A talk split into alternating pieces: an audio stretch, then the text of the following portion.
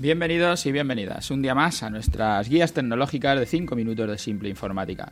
donde tratamos de contestar a preguntas concretas con respuestas concretas que nos hacen nuestra audiencia, nuestros oyentes o nuestros propios clientes.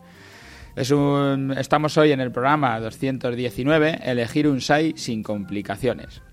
Las perturbaciones eléctricas se producen por muchas causas, tormentas eléctricas o con desastres naturales, consumos excesivos en un momento puntual,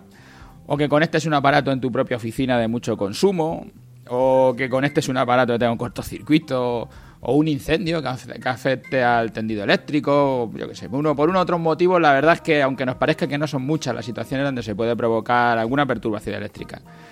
Pueden provocar un corte de luz directamente o tener microcortes, cortes muy pequeños, de un segundo, dos segundos, o picos de tensión, de sobretensión. Todos estos problemas eléctricos son más comunes de lo, de lo que pensamos y todos pueden provocar daños en las instalaciones, en, nuestras instalaciones informáticas, en nuestros ordenadores eh, o en los monitores o las impresoras, donde sea. Ya sea por provocar una avería en el hardware, en los ordenadores o dispositivos, o por provocar una pérdida de datos eh, del trabajo actual,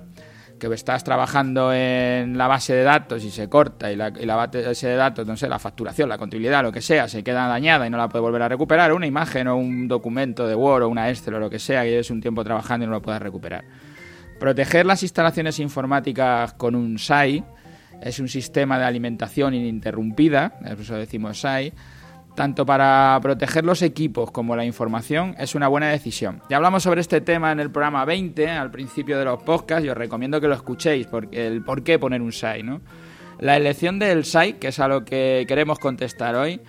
la elección del SAI de una manera simple, sin complicaciones, tendrías que tener en cuenta, realmente son muchos factores, por lo menos habría 10 factores, ¿no? Pero nosotros que nos gusta simplificar y hacer respuestas concretas, queremos resumirlo en dos cosas, dos principales. ¿Cuánto tiempo quieres que dure tu equipo encendido si se va la luz? Si tienes una desconexión de la línea eléctrica. ¿Y qué aparatos quieres eh, proteger? Para calcular el consumo. Estas, estas dos cosas van relacionadas, el consumo y el tiempo. Nosotros hemos seleccionado en, nuestros productos tres SAIs con tecnología Line Interactive que protege tus ordenadores continuamente. No deja que le lleguen picos de tensión a los aparatos uno más básico para cubrir un puesto de un ordenador con su monitor. No vas a enchufarle impresora, no vas a enchufarle ninguna cosa, ni como nos pasa en algunos bares que nos enchufan los grifos de la cerveza o las neveras. No, todo eso no, no necesita un SAI. Si se va la luz, el, el, frío de la nevera sigue allí un tiempo. El problema son los ordenadores, que un segundo de corte de luz le hace que se apague y que pierdas todo lo que tienes. Por lo que digo, este básico, pues es, eh, tienes el tiempo suficiente pues, para guardar el trabajo, apagarlo, o sea, guardar el trabajo y mandarle a apagar. A veces no le da tiempo ni a apagarse, si de verdad aguanta, porque a lo mejor duran dos minutos. Son baterías pequeñas y depende del tiempo que haya pasado, aguantan más o menos. Otro lo hemos pensado para puestos de trabajo con mayor consumo, como puede ser una workstation, que consumen más, o monitores que sean más grandes, de 27 pulgadas, o distintos dispositivos que se pueden cargar en los ordenadores y le hacen que tenga un consumo más alto y con un tiempo de autonomía que tiene un poco mayor esta batería, pero duran a lo mejor solo 5 minutos y están preparados para máquinas de mayor consumo. Y hay un tercer SAI que está pensado más para servidores y máquinas más críticas, con un consumo que puede ser seguramente parecido al, anterior, a la Workstation, pero que ya sí que nos interesa que la autonomía sea real, que esté por lo menos esos 5 minutos o que llegue a lo mejor hasta los 10 minutos, no mucho más, pues no penséis que se va a ir mucho más allá ninguno de los, de, los sites. Ahí sí que nos va a dar tiempo a guardar los trabajos, sobre todo porque son bases de datos siempre, es un servidor, y sí que nos, tenemos que hacer que el sistema operativo cierre de verdad, que no se quede abierto. Seguramente las necesidades que tienes encajen en uno de estos tres grupos y la elección como es es muy sencilla, solo tienes que decidir, voy a coger para el ordenador, para una workstation o ya para el servidor. Si nos fijamos en todos los factores que nos han llevado a decidir por este producto, además de nuestra propia experiencia de muchos años eligiendo SAI, tenemos que hemos elegido la tecnología, si es offline, si es interactiva o si es online